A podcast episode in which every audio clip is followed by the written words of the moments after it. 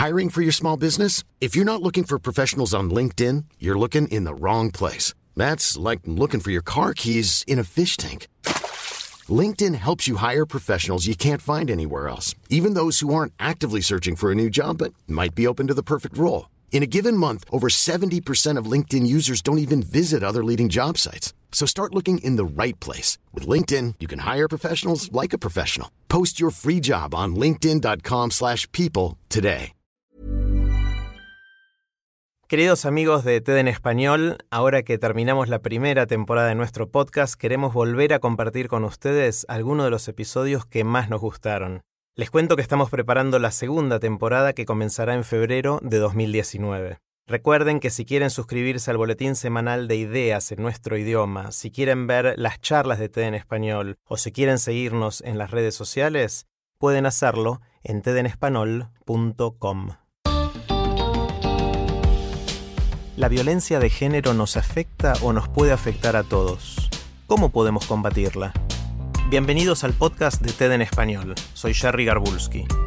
En los últimos años han surgido muchos movimientos contra la violencia sexual alrededor del mundo.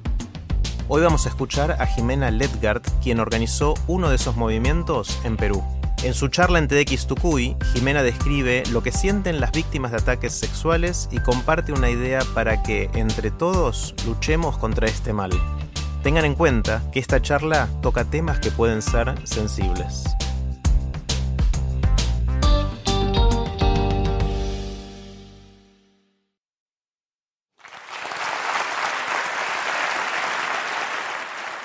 Cuando tenía seis años, un hombre intentó abusar sexualmente de mí. Un obrero que estaba trabajando en una construcción en mi casa me pidió que lo ayudara a lijar una puerta y yo accedí feliz. Se paró detrás mío para enseñarme cómo hacerlo y después de un rato comenzó a pegarse contra mi cuerpo y a frotarse contra mí. Cuando le pregunté qué estaba haciendo, desabrochó mi pantalón y comenzó a tocarme. Lo que acaban de escuchar era el comienzo de una de las primeras versiones de esta presentación había quedado completamente descartado hasta que lo volví a leer y hubo una parte que me dejó helada. ¿Saben cuál? Les doy una pista. No es la parte en la que digo que un hombre adulto me tocó contra mi voluntad cuando yo era solo una niña, sino lo que digo justo antes de eso. Si no lo escucharon, lo diré una vez más. Cuando tenía seis años, un hombre intentó abusar sexualmente de mí. ¿Se dan cuenta de lo que he dicho? ¿Por qué dije intentó y no simplemente que abusó sexualmente de mí? Llevo años escribiendo sobre violencia sexual y de género, pero aquí estoy, la supuesta escritora feminista, reproduciendo las mismas formas limitadas de entender la agresión sexual contra las que siempre protesto. El tema es que estoy segura de que no soy la única a la que le sucede esto. Vamos a hacer un experimento. ¿Qué imaginan ustedes cuando escuchan las palabras agresión sexual? Tómense un segundo y conjuren una imagen en su cabeza. ¿La tienen? Estoy segura de que en este auditorio deben haber mil respuestas distintas, pero voy a animarme a ensayar una que quizás compartan muchos de ustedes. Quizás imaginan una violación que va más o menos así. Una mujer que grita, pelea, forcejea y patea rabiosamente contra un hombre que se impone violentamente sobre ella. Él tal vez la golpea, tal vez sujeta sus manos con fuerza detrás de su cabeza para que ella deje de resistirse o la amenaza con un cuchillo para que pare de gritar. ¿Acerté? Si esto es así, quizás sea porque esta es la imagen de las agresiones eh, sexuales que solemos ver, por ejemplo, en las películas y que son terribles y definitivamente reales. Pero ¿qué harían si les dijera que muchas de las historias de violencia y agresión sexual no se parecen en nada a la que acabo de narrar? Si les dijera que ella dijo que no, pero no lo dijo con tanta firmeza. Y bueno, creo que todos sabemos lo que nos han dicho toda la vida, que es que las mujeres decimos que no cuando en verdad queremos decir que sí. O si les dijera que ella dijo que no, pero mientras tanto continuaba quitándose la ropa. ¿Pensarían en estos casos como formas de agresión y violencia sexual? El problema es que muchos de nosotros tenemos una idea no equivocada, pero sí profundamente limitada de lo que es la violencia sexual. Y esto sucede por un simple motivo, que es que no hablamos lo suficiente al, respecto. nuestra sociedad ha normalizado la violencia de género, a la vez que ha convertido en tabú la posibilidad de hablar sobre ella. Y cuando hablamos sobre ella, lo hacemos de una manera que está totalmente mediatizada por el cine, la televisión o los noticieros, y el resultado es que consumimos violencia sexual como si fuese una forma más de entretenimiento, en lugar de acercarnos a ella con empatía.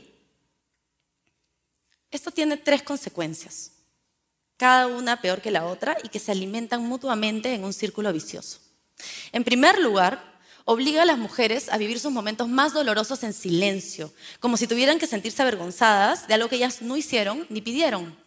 En segundo lugar, limita profundamente nuestro entendimiento de la violencia sexual. Y en tercer lugar, impide que podamos hacer algo real y efectivo para vencer esta epidemia, porque ¿cómo vamos a cambiar algo que ni siquiera sabemos cómo reconocer? En un contexto así, en el que las mujeres nos hemos visto forzadas a vivir nuestras historias de violencia en silencio durante siglos, romper ese silencio no solamente es transformador a nivel personal, sino que es fundamental y profundamente revolucionario a nivel social. Y es precisamente de eso de lo que quiero hablarles hoy. Sobre cómo un día un grupo de mujeres decidió romper ese silencio y de lo que podríamos lograr si es que este evento excepcional se convirtiera en una norma. Quizá muchos de ustedes hayan escuchado hablar de Ni Una Menos, la marcha que se llevó a cabo el 13 de agosto de este año. Si no participaron, probablemente vieron las imágenes en los periódicos o en los noticieros. Cientos de miles de personas, principalmente mujeres, tomamos las calles de la ciudad de la capital y de todas las regiones del país para hacer oír nuestra voz de protesta frente a una sociedad machista y un Estado que, en el mejor de los casos, ha sido indiferente con nosotras y, en el peor, cómplice de nuestros agresores. Según cifras oficiales, fue la marcha más grande de nuestra historia y si no estuvieron allí, pues van a tener que confiar en mi palabra. Fue inmensa, conmovedora, compleja e inolvidable. Hoy, sin embargo, les voy a hablar de otra cosa, de algo que quizás no vieron en los noticieros, pues su poder no podía ser capturado por una cámara de un proceso mucho más silencioso, aunque no por eso menos poderoso, que sucedió en las semanas previas a la marcha. Cuando decidimos convocar una marcha nacional de mujeres, hicimos lo que mucha de mi generación hace cuando quiere sacar algo adelante.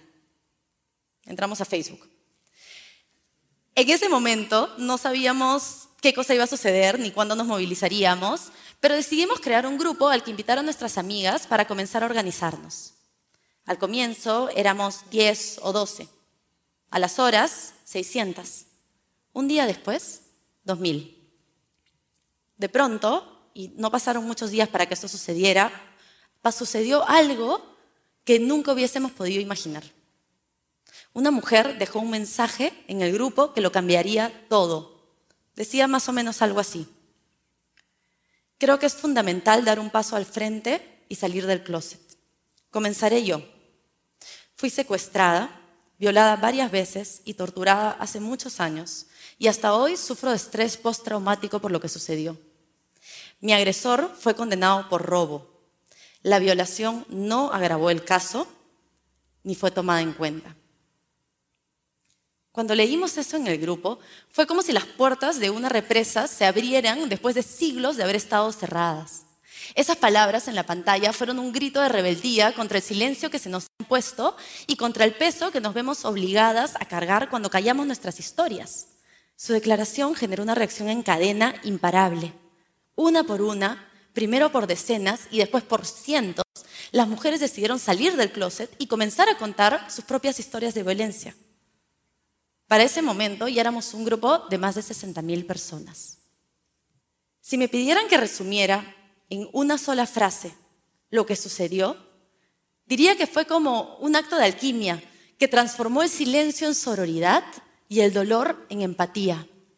Por primera vez pudimos hablar y pudimos escucharnos. Historias que se habían guardado en secreto durante años o décadas de pronto dejaron de ser un momento doloroso que vivir y revivir una y otra vez en privado y se convirtieron en testimonios no solo de violencia, sino de supervivencia y de resiliencia las estadísticas de la violencia sexual dejaron de ser estadísticas y se convirtieron en mujeres de carne y hueso, mujeres como yo o como las que están sentadas hoy en este auditorio, mujeres con historias, mujeres imperfectas y profundamente humanas. Quienes tuvimos la suerte de vivir esa experiencia, pasamos semanas en una especie de euforia transformadora y catártica. Fue una experiencia única en la vida. Una por una, comenzamos a sanar a través del poder de las palabras y los testimonios. Comenzamos a descubrir nuestras historias en las historias de los demás y a ver en el dolor de quienes allí escribían nuestras propias historias. Comenzamos a entendernos como parte de una red de historias mucho más amplia y que son tan únicas como profundamente interconectadas. Por primera vez, supimos que no estábamos solas, que estaba bien hablar, que otras mujeres podían y querían escucharnos. Cuando esa mujer decidió salir del closet y romper ese silencio, nos hizo un regalo. Nos recordó que no es justo que seamos nosotras las que cargamos en silencio con el peso de lo que alguien más nos ha hecho, como si tuviéramos que sentir vergüenza o culpa por algo que nosotras nunca pedimos, nunca pedimos. ¿Ustedes se imaginan lo que es guardar un secreto durante 20 años? Yo sí. Si alguien me hubiese dicho hace cinco años que un día sería capaz de pararme frente a un grupo de desconocidos y contarles la historia de mi agresión sexual, me hubiese reído de ellos. Durante demasiado tiempo me rehusé a compartir lo que me había sucedido con alguien. Sentía, sentía vergüenza, como si yo fuese responsable de lo que me había pasado, como si yo y solo yo tuviera la responsabilidad de haberme metido donde aparentemente no debía haberme metido y de que un hombre adulto tocase mi cuerpo de niña. Pero lo que descubrí es que cuando compartimos nuestras historias, comenzamos un ciclo de sanación que se extiende más allá de nosotras. Hemos pasado demasiado tiempo solas, sin saber que nuestras mejores aliadas se encuentran justo al lado nuestro. La primera vez que yo compartí la historia de mi agresión sexual públicamente en un artículo, recibí decenas de mensajes de mujeres que nunca habían hablado con nadie sobre lo que les había pasado. Algunas eran mujeres que yo conocía de toda la vida, de mi colegio, de mi barrio y hasta de mi propia familia. Cada una tenía una historia distinta, pero todas decían lo mismo. Pensé que era la única. Por eso, cuando rompemos el silencio, decimos también que no vamos a seguir aceptando que se nos niegue la posibilidad de reconocernos unas en otras como víctimas, sí, pero sobre todo como sobrevivientes. Y si alguna de ustedes está escuchando esto y pensando en sus propias experiencias, solamente puedo decirles una cosa, que es que tengan la certeza absoluta de que no están solas y de que sus aliadas están mucho más cerca de lo que ustedes imaginan.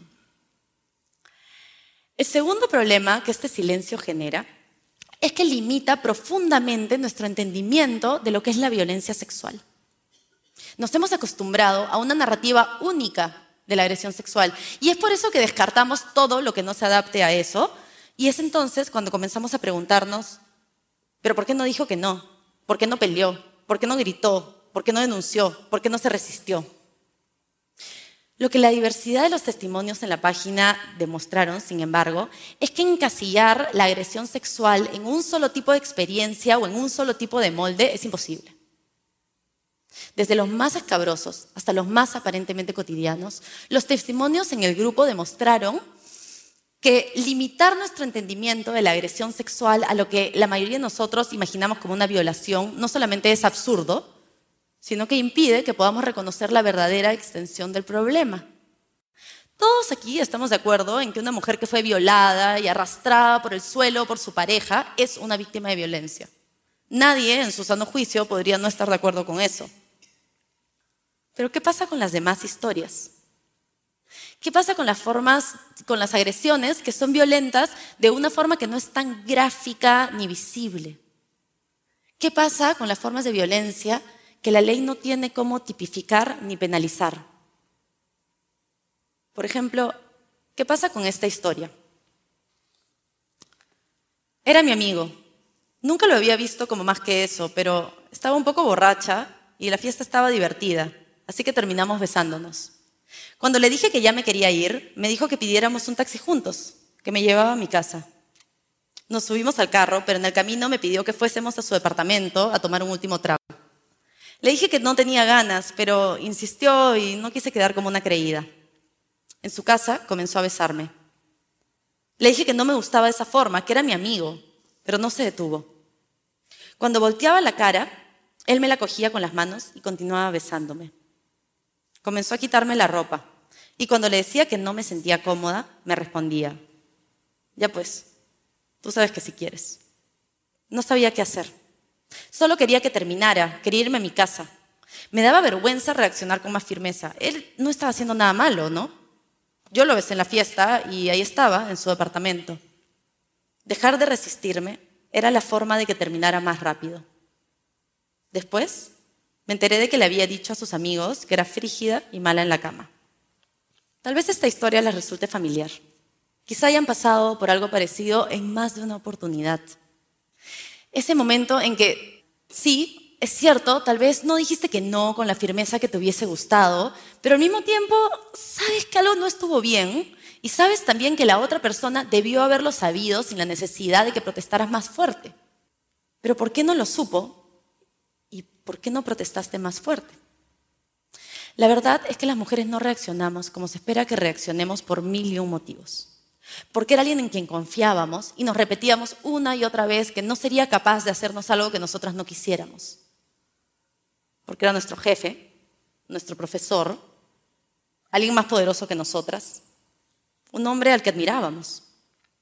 Porque desde niñas se nos ha enseñado que nuestro valor se mide por cómo nos ven los hombres y porque, francamente, no hay nada peor que una chica aburrida y mojigata.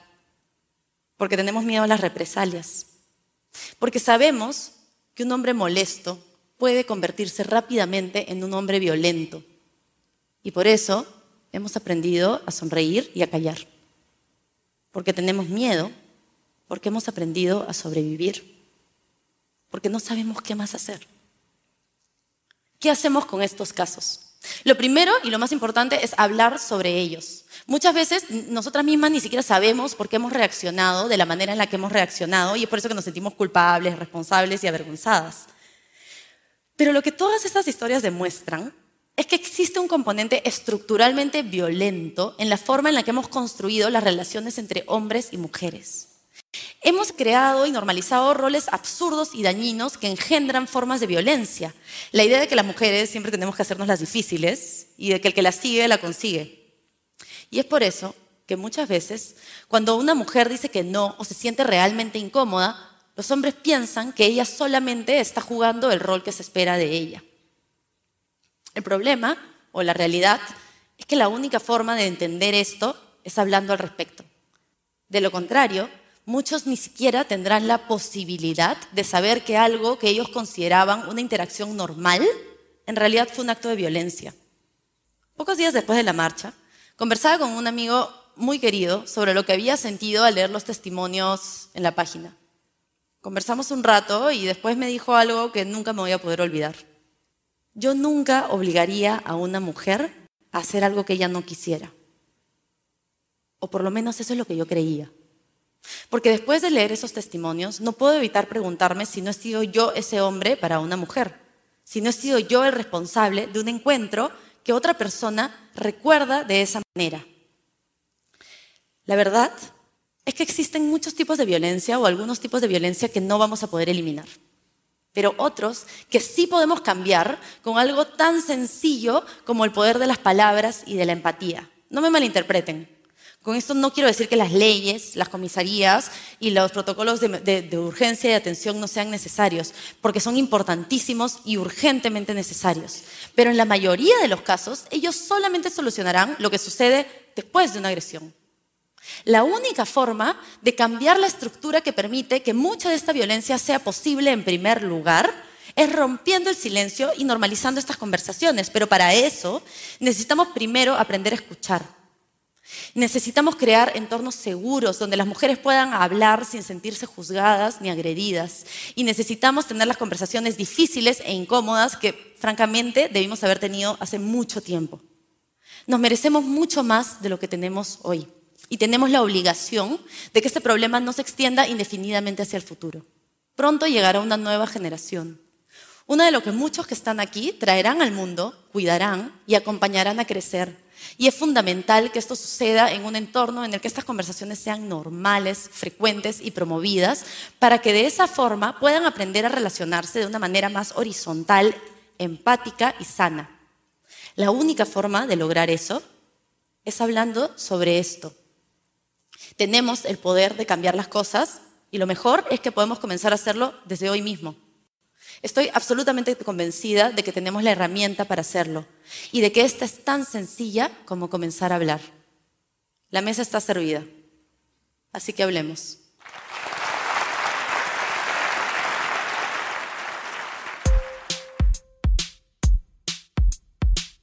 Para más ideas de TED en español, visita tedenespanol.com.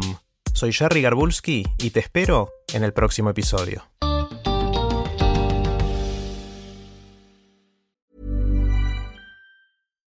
Deserves the best, and there's no better place to shop for Mother's Day than Whole Foods Market. They're your destination for unbeatable savings, from premium gifts to show-stopping flowers and irresistible desserts. Start by saving 33% with Prime on all body care and candles. Then get a 15-stem bunch of tulips for just $9.99 each with Prime. Round out Mom's menu with festive rosé, irresistible berry chantilly cake, and more special treats. Come celebrate Mother's Day at Whole Foods Market.